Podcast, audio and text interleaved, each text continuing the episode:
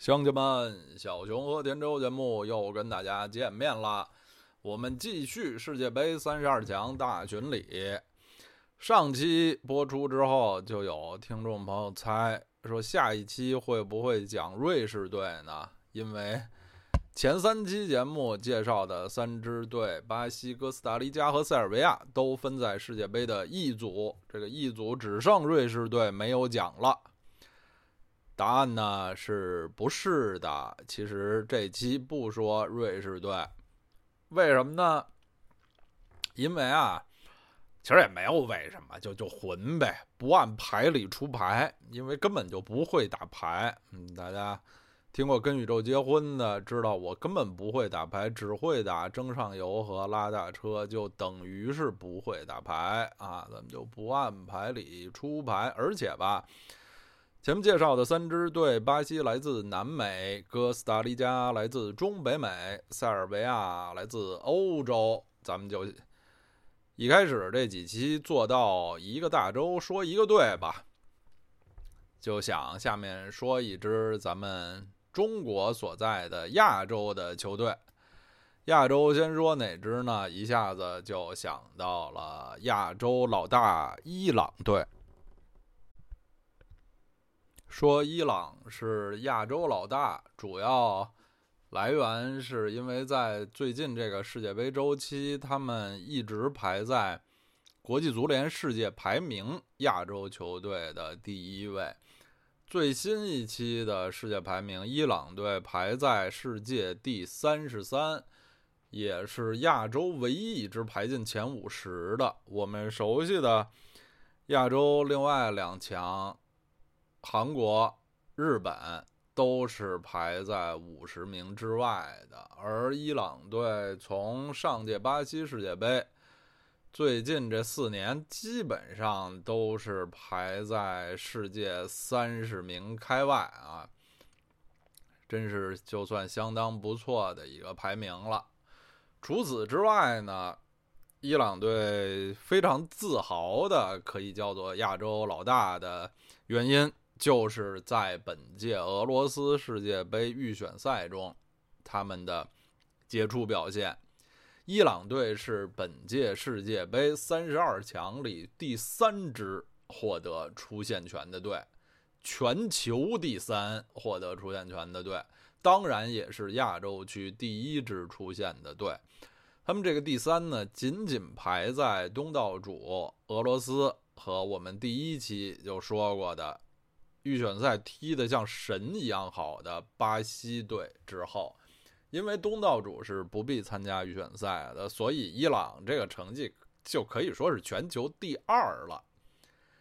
他们出现早到什么程度呢？就是去年二零一七年的夏天六月十二号，他们主场二比零胜了乌兹别克斯坦之后，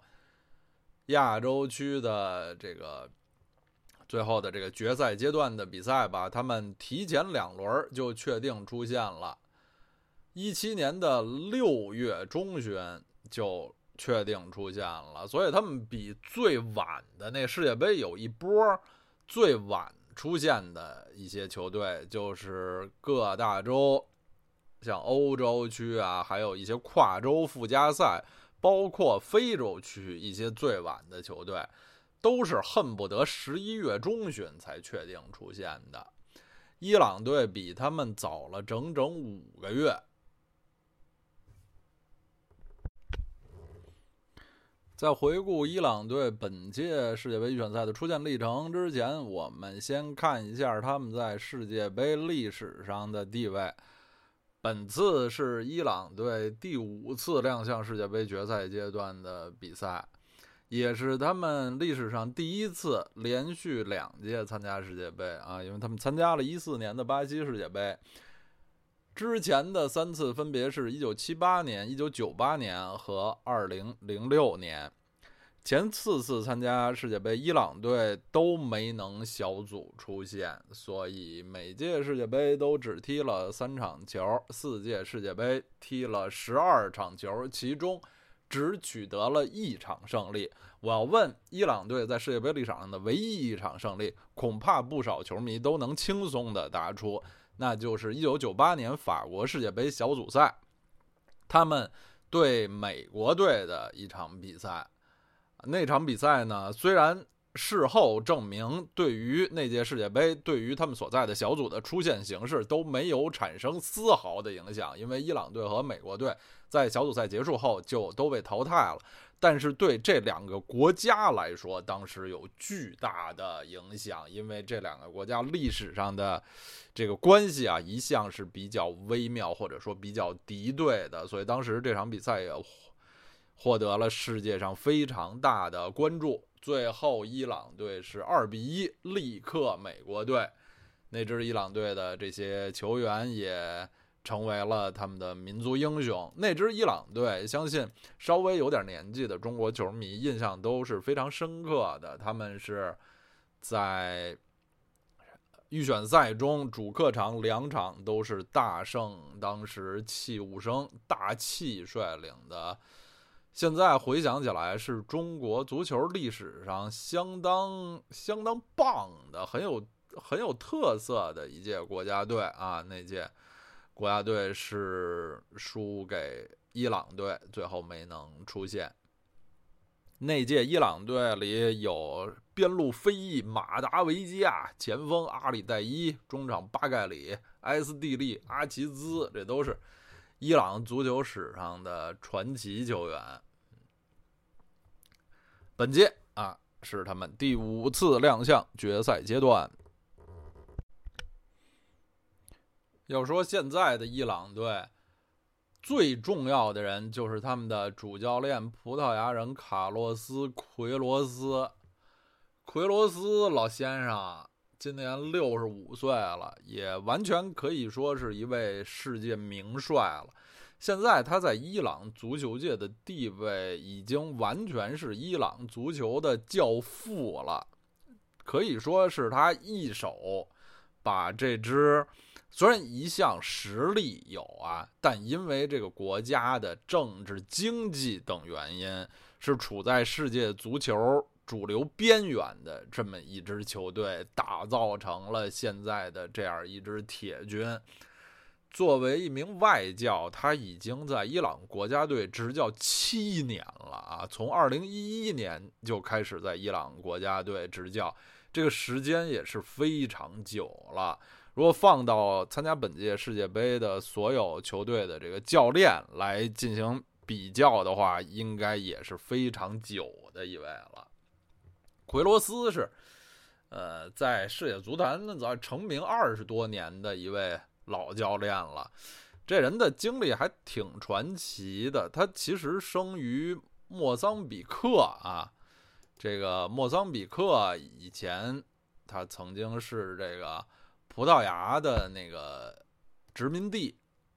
奎罗斯是生于莫桑比克，但是他是葡萄牙人啊，他是葡萄葡萄牙的这个血统，并没有黑人血统。然后很年轻的时候就去到了葡萄牙本土生活。他踢球的时候是一个守门员啊。这个奎罗斯现在六十多岁了，依依然身板笔挺，看着一大高个儿。我一看他一米八三，但是我就看他在场边那架势，这个比一米八三觉得还高。踢球的时候是一守门的，但是是一个非常水平、非常平庸的一个门将。很早就进入这个教练这个行业了。按说在教练上也可以说是大器早成了，在教练工作上，他不到四十岁就曾经担任葡萄牙国家队的教练，后来呢也曾经在世界各地执教啊，在国家曾经去过日本啊，去过美国，当然在葡萄牙本土也执教过俱乐部，然后在国家队方面，呃，执教过亚洲的阿联酋。还有非洲的南非，然而真正成名呢，是进入二十一世纪以后，他两次在曼联，英超著名的曼联队长期的担任助教，就是给老爵爷弗格森爵士担任助手啊，为打造曼联王朝也是立下了汗马功劳。这期间，他曾经短暂的独立执教过皇马啊，并不成功。然后，零八年离开曼联之后，又回到葡萄牙国家队，呃，执教过两年，也说不上成功啊。一一年就来到了亚洲的伊朗，在这里扎根，一干就是七年。在上届世界杯，我做类似的节目的时候，就曾经说这个奎罗斯啊，他这个呃，在伊朗工作真是非常的不容易，因为现在伊朗依然是这个因为政治方面的原因吧，在等于在世界比较边缘化的这么一个位置，它不像西方的这些主流球队。拥有一些资源，最直接的表现就是在，呃，约一些友谊赛、热身赛方面，伊朗队要比这个一般的球队要困难的多啊。他们基本上是只能和一些世界的这个二三流甚至三四流球队来过招热身，呃，很多时候呢，更是只能和他们。穆斯林世界的一些国家来呃热身，奎罗斯为改变这个情呃这个呃局势呢，也是付出了很多努力，因为他之前有几十年在西方执教的经历，他用自己的人脉、影响、关系呢，也努力为伊朗队赢得一些更多的在世界上亮相的机会，而且他。从一开始呢，就努力联系一些伊朗在欧洲的这个移民的第一代甚至第二代的后裔，因为伊朗在欧洲，比如在德国啊，在荷兰什么的，还是颇有一些移民。那么虽然没有像土耳其那么多，但也还颇有一些。啊，奎罗斯就利用自己的这个。人脉网吧，啊，联系一些这样的球员，这都是以前伊朗国家队的这个建队方针中，呃，没有想到的一些一些选择吧。就总之，奎罗斯是千方百计的为这个提高伊朗队的竞技水平殚精竭虑啊，最后也是获得了非常好的效果。所以他现在完全是伊朗足球教父的这么一个地位，在。伊朗足协啊，在伊朗国内都是，呃，有非常高的威望。本届世界杯呢，也之前有消息说，有可能会是奎罗斯在伊朗队的最后一届大赛了。当然，他希望能改变伊朗队前四届世界杯都没能出现的这么一个比较尴尬的局面吧。但是啊。本届世界杯，伊朗队的这个分组抽签儿可是不太有利啊！他们分在 B 组，同组的这三支队哦，这三支队在地理上关系很近，是葡萄牙、西班牙和摩洛哥。葡萄牙是欧洲冠军，西班牙就不必说了，哎，若干年前既是欧洲冠军，又是世界冠军。然后就是，呃，同样来自穆斯林世界的这个摩洛哥队，北非的摩洛哥队，摩洛哥也算是一支非洲劲旅了吧？所以伊朗队的这个签儿，呃，实在是不算太好。我们来看一下伊朗队的出线历程。世界杯亚洲区的预选赛一向是赛制很复杂、很漫长的。像伊朗队这样的强队是从第二阶段开始加入。第二阶段，他们和阿曼、土库曼斯坦、关岛和印度队分在一组，结果是八战六胜二平，得失球二十六比三，非常轻松的以小组第一出线，进入第三阶段，也就是所谓的决赛阶段，也就是所谓的亚洲区十二强赛啊，十二支队。分成两个小组，每组六个队，每组的前两名直接出现，两个组的第三名啊，互相争一个附加赛席位什么的，那那就啊，那些就不细讲了。伊朗队就是非常轻松的获得了他们所在的这个第一小组的第一。他们在十二强赛的这个决赛阶段的小组的表现是十战六胜四平，保持不败，也是亚洲区唯一一支保持不败的球队。最令人胆寒的是啊，他们踢的这十场比赛，前九场比赛的丢球为零，直到第十场，就是他们已经已经出现了，已经完全就是无所谓的时候才开始丢球。最后十场比赛的得失球是十比二。这个进球肯定不多呀，十场比赛进十个球，每场才进一个球，但架不住失球实在太少了，太可怕了。这个这个失球数，可以想象，如果不是那个最后一场他们提前出现了，已经有点无所谓了。这个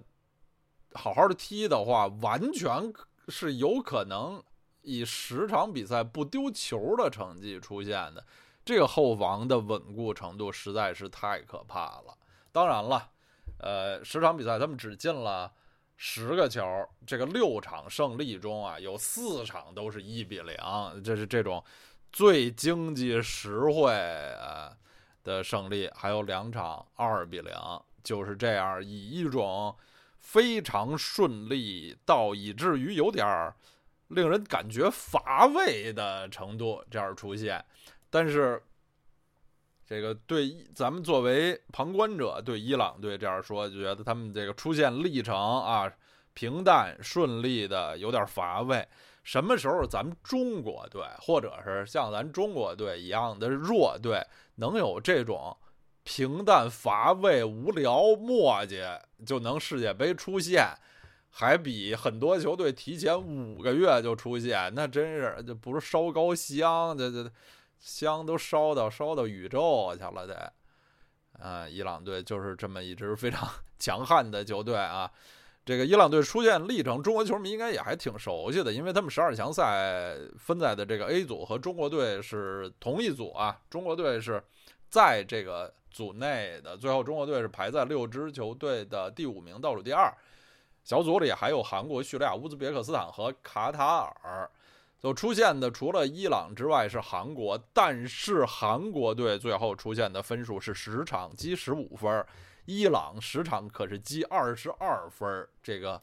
优势之大，领先之多哟。说他们是亚洲第一，实在是当之无愧的。这支钢铁般的球队是有着什么样的人员组成呢？我们就来看看他们的人员组成。上一期我们是从后往前说的啊，伊朗队我们就从前往后说，先从他们的锋线开始。伊朗队锋线上的第一球星，就是在这个世界杯周期已经相当有名了，被称为“伊朗梅西”的塞达·阿兹蒙，这也是。最近一个世界杯周期，全亚洲可能最炙手可热的年轻的球员吧。阿兹蒙今年刚刚二十三岁，是这个呃九五年出生的球员，没有能参加上届世界杯，就是上届世界杯最最后啊筛选二十三人大名单的时候，他最最后因为过于年轻而缺席，但是在这个四年周期已经完全成为了伊朗队的领军人物和锋线上的第一射手，他也是伊朗队这次世界杯预选赛的第一射手，在第二阶段打进了七个球，第三阶段四个啊，一共十一个球是伊朗队的预选赛最佳射手。他代表国家队现在出场三十场，已经进了二十二个球，这种。超级的进球效率啊，所以称他为伊朗梅西也可以令人理解。但是这个这个外号啊，是一个非常泛滥的这种庸俗的外号，只是说他年少成名啊，在球队里位置重要，进球很多，进球率非常之高，这几点都没问题。但是在呃外形、技术特色方面，他和梅西还是非常不一样的。阿兹蒙，呃，与其说是伊朗梅西，不如说是当年的这个。神锋伊朗神锋阿里代伊的接班人，因为他个子很高啊，身体很壮，他身高一米八六啊，他的这个一大进球利器是头球，门前抢点头球，这和梅西的技术特点是完全不一样的。那另外呢，他虽然高，呃，但是一点也不笨，这个盘带控球啊也非常出色，高。但不失灵活啊！总的来说是这么一个有身体、有技术、有速度、有头球的一个天才球员。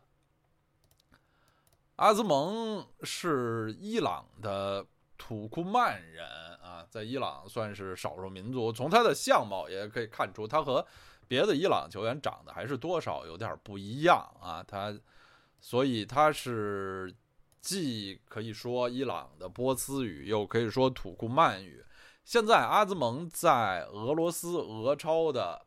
喀山红宝石，哎，就是喀山鲁宾队效力。其实这个世界杯周期，他主要都是在俄罗斯踢球了啊。一开始是在呃喀山红宝石中间儿，嗯，租借转会到罗斯托夫啊，踢过两个赛季。罗斯托夫也是本次世界杯的场地之一。然后去年呢，他又跟随他的这个恩师库尔班贝尔德耶夫库尔班大叔又回到了呃喀山红宝石队。这个库尔班大叔呢是一个土库曼斯坦教练，所以在球队里，无论是在罗斯托夫队还是在喀山红宝石队，阿兹蒙和贝尔德耶夫两个人都是用母语土库曼语直接交流的，这也是他非常，呃，占便宜的一点吧。在俱乐部，这次他效力的这个喀山红宝石队，这个背景呢，还有一个大优势是什么呀？就是世界杯小组赛，伊朗队第二场对西班牙队的比赛就在。喀山竞技场，也就是他的母队喀山红宝石队的主场，来这个进行，可想可以想象啊，届时这个伊朗队恐怕会因为阿兹蒙的缘故，获得当地球迷的非常大的支持啊，这是此次伊朗队在俄罗斯一个很大的加分因素。本次世界杯当然对阿兹蒙是非常重要，就是也有舆论就是说，如果他能表现比较好的话，很可能能以世界杯为跳板去往真正的这个欧洲主流联赛。呃，因为伊朗队已经是很多年没有在这个欧洲的大联赛的。强队效力的球员了，不像九十年代末他们那个非常呃，九十年代末一直到二十一世纪初吧，他们那一个黄金时期的那些传奇球员，像阿里代伊啊、阿里卡里米、呃、巴盖里、哈什米安、马达维加这批球员，当时都长期在德甲。呃，甚至是德甲的强队，像拜仁慕尼黑这样的强队踢球啊。现在伊朗队虽然实力非常强，在亚洲的这个地位非常稳固，但是球员真正能在欧洲顶级联赛，尤其是顶级联赛强队效力的，还是一个都没有。这个希望很大程度上也是寄托在这个年轻的阿兹蒙身上。然后，如果说阿兹蒙是伊朗队的，有点这种。封面男孩儿的感觉呢？他们他的锋线上还有一位相对来说有些默默无闻，但其实非常好使，在预选赛也立了大功的球员是麦赫迪塔雷米，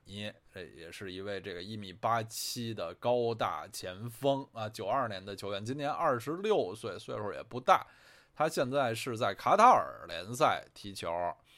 呃，他是伊朗队预选赛的第二射手。这个第二阶段进了五个球啊，第三阶段十二强赛进了三个啊，呃，总进球八个。虽然比这个阿兹蒙稍微少一些，但是这个重要性比阿兹蒙似乎还更高。他对。卡塔尔和对中国的关键比赛的一比零，他进的都是制胜球。这个伊朗队的这个进攻，对于阿兹蒙和塔雷米这两个人是比较依赖的。伊朗队的攻击点从预选赛来看比较集中，这两个人就包办了将近二十个进球。除了他们俩之外，伊朗队里进球最多的人就是只进两个球了啊！这二位，一个十一个，一个八个。另外，这个排在伊朗队射手榜第三位的，就是只有四个进两球的人。这可是十八场比赛啊！而且对手中不乏一些弱队啊。这个，呃，其他攻击点的这个。进攻效率确实是不太高。塔雷米在场下和阿兹蒙还是挺好的私人的朋友，这对他们场上的这个锋线搭档肯定也是有很好的促进作用。塔雷米也是来自一个足球世家，他哥也是踢球的。阿兹蒙是刚才忘了说，是来自一个体育世家，他爸是打排球的，曾经是伊朗国家男排的球员。伊朗男排是亚洲的超级劲旅，后来他爸退役以后也当过男排的教练。就是咱我们看这个中国伊朗啊这些比赛的时候，非常赞叹这些伊朗球员他们的这个身体素质、这个体魄，这确实是这个。在身体方面，他们这个先天上是很强的。锋线上的还有两位球员，一个是老将古前内贾德，也译成古上内贾德。这个他是上届世界杯伊朗队出现的这个大功臣，是那个世界杯周期锋线上的头号得分手。现在在国家队基本上是这么一个。超级替补的位置啊，这个打首发已经不太多了。他是典型的这种门前抢点的机会主义者啊，八七年的球员，年龄也不是特别大啊。这个古前内贾德是呃非常小就和家人移民去了荷兰，所以这个。足球生涯基本上就是在荷兰度过的，现在还在荷兰的海莱文队踢球啊。他就是典型的我们刚才说的奎罗斯教练这个挖地三尺，在欧洲找出来的这种有伊朗血统的这个移民球员。呃，另外一名球员是安萨里法德啊。安萨里法德今年二十八岁啊，和古钱儿一样，都参加过上届世界杯啊。呃，安萨里法德也是一个这种小号阿里代伊式的强力中锋，呃，身高一米八六，现在在希腊的奥林匹亚科斯踢球。这两位球员当然在这个世界杯预选赛里都有过进球，但是他们的这个进球效率就比阿兹蒙和塔雷米相比之下要低不少了。好，我们看中场啊，中场也是伊朗队很强的一个位置，是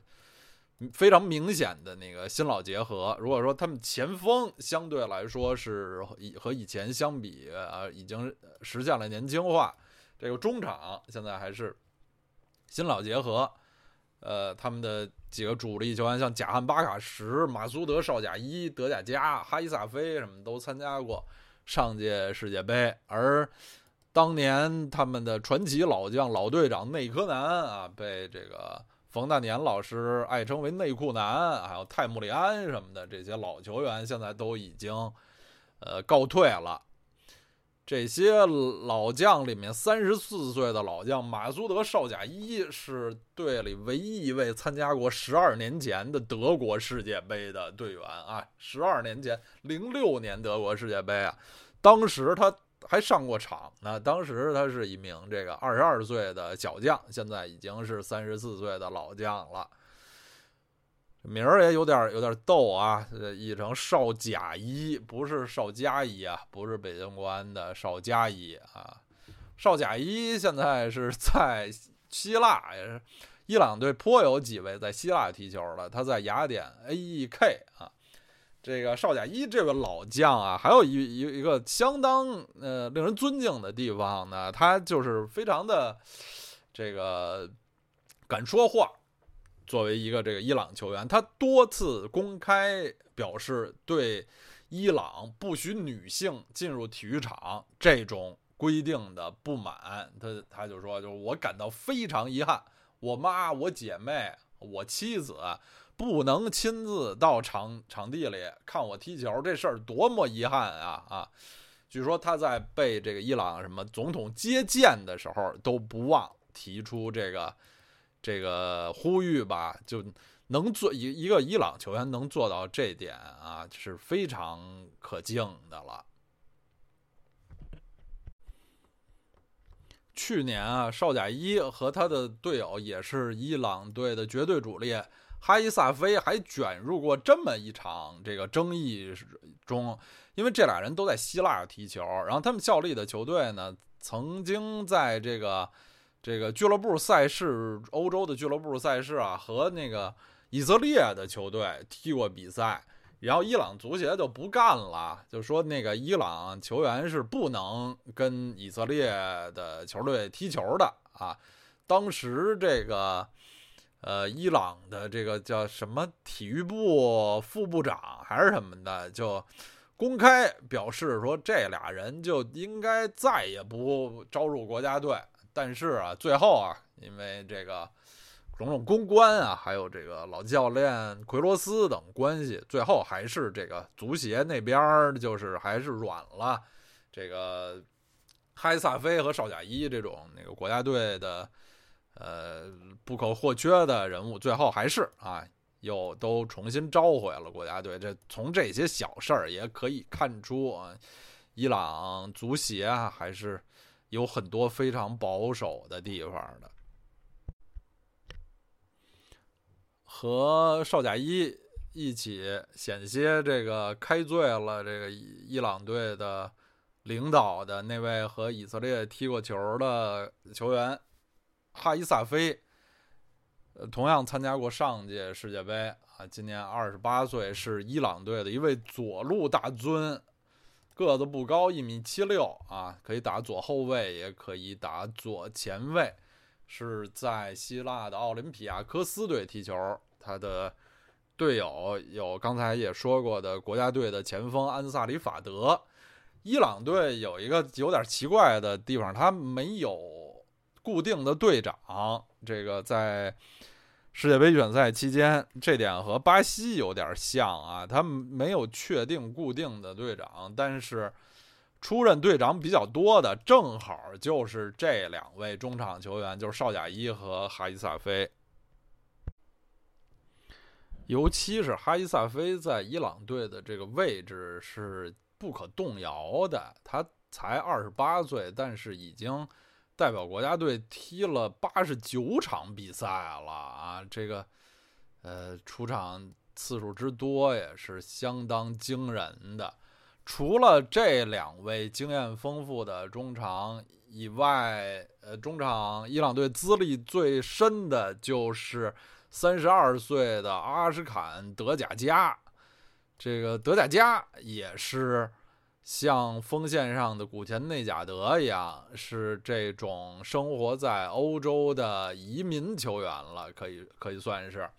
呃，德甲加是很小就移民去了那个德国，他一岁时候了就去了德国，然后代表德国各个年龄层的青年队都有很多的出场，而且在。我我具体记不得了啊，反正是在某个年龄段的青年队，他还是德国队的队长；但是在选择成年国家队的时候，他还是选择了父母的祖国伊朗。嗯，德甲加是这个几乎是足球生涯的全部都在呃欧洲踢球，在那个柏林赫塔、沃尔夫斯堡。啊，都踢过球，在沃尔夫斯堡还拿过呃德甲的冠军。后来在这个英超富勒姆啊，现在是在这个英冠的诺丁汉森林。不过最近一个时期一直有伤啊，是一名三十二岁的老将，他是典型的这种边路突击手。他的弱点就是随着年龄的增大，这几年受伤比较多。伊朗队阵中还有一名非常有潜力的年轻的边路突击手，是这个右边前卫贾汉巴赫什，他效力于荷甲的 A.Z. 阿尔克马尔队，是本赛季荷甲表现最出色的球员之一。他的偶像是当初伊朗队的这个右边路的传奇边锋马达维基亚，这个，呃，他的理想也是像马达一样，未来能去德甲踢球啊。这名球员是九三年的啊，今年二十五岁，他是在边路这个不知疲倦的这种边路。球员不仅这个进攻端啊很有贡献，防守端也是非常乐乐于回防啊，不惜体力的奔跑，活动范围非常大的球员。刚才那几位都是中场主攻的球员，那么主守的球员主要有两位，一位老将是奥米德·伊布拉希米，三十一岁，在伊朗国内踢球，但是。更值得注意的是，他们的一位小将叫埃兹托拉西。呃，这个埃兹托拉西是这个世界杯周期伊朗队发现的一名这个天才球员吧？啊，不满二十岁的时候就已经坐坐稳了国家队的主力了。他是九六年的球员啊。身体条件非常好，一米九零，是防守面积很大的这种中场扫荡机。这个，呃，他保持着多项伊朗足球的记录，他是这个伊朗职业联赛历史上最年轻的上场球员，十六岁就呃自己的这个职业联赛处子秀，然后。呃，还是伊朗国家队历史上最年轻的进球者啊，十九岁，刚满十九岁就代表伊朗国家队有过进球。这个埃兹托拉西也是在俄罗斯踢球，他的所有权是属于罗斯托夫队，但这几个赛季都外租在外，目前是在一支叫阿姆卡尔比尔姆队的这个。稍微有点冷门的俄超球队踢球啊，这是伊朗对过去一个世界杯周期涌现出来的最突出的一个新人吧。就是，呃，世界杯预选赛前期，他们中场老将泰穆里安还没有告退的时候，呃，已经明显就是在中场啊有点这个自己力不从心了。这个。埃兹托拉西对他是有非常大的帮助。伊朗队后防线的核心是两员老将，其中资历最老的是三十六岁的侯赛尼啊，他也是现在这支伊朗队里代表国家队出场次数最多的，已经有一百一十四次的国家队上场记录了啊！一名八二年的球员，现在还是。国家队的绝对主力非常不容易，然后他的中卫搭档蒙塔泽里比他年轻点儿也不多，八三年的球员啊，也快三十五岁了。这个中后卫搭档是这两位老将，这两位老将相对来说，就是侯赛尼经验更加丰富，然后速度稍微慢一些，然后蒙塔泽里速度稍微强一些，然后脚下技术要更好一些。这个说起来稍微有点可笑的是，伊朗后防线上的主要缺点是防空能力要略差。我们。都知道伊朗球员身体素质特别好，又高又壮。但这位这两位中卫，一个是老，一个是个子不算太高，两个人身高都是一米八四。这个在当代足球中后卫可以说是矮个子了，这种身高啊，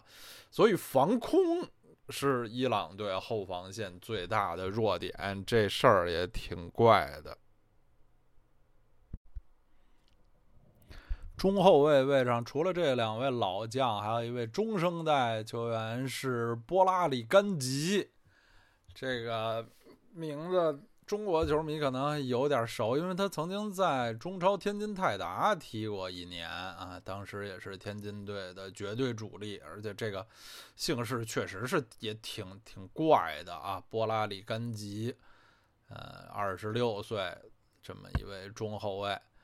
呃，相。比之下，伊朗队两个边路边后卫，要年轻一些。右边卫啊，一位是李萨扬，一位是加夫里，呃，在预选赛两个人的出场机会还都不少。这个李萨扬二十八岁，是效力于比利时的奥斯滕德啊。加夫里三十岁，在伊朗国内踢球。左边呢？呃，刚才中场的那个哈伊萨菲可以踢左边卫，呃，然后左边后卫还有二十五岁的莫哈马迪，也在俄罗斯踢球的这么一名球员。伊朗队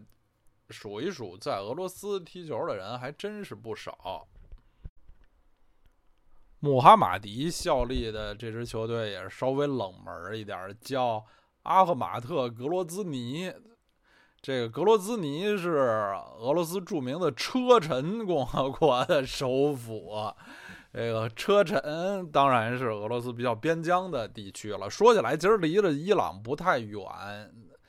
它隔着这个格鲁吉亚、亚美尼亚、阿塞拜疆啊，就是，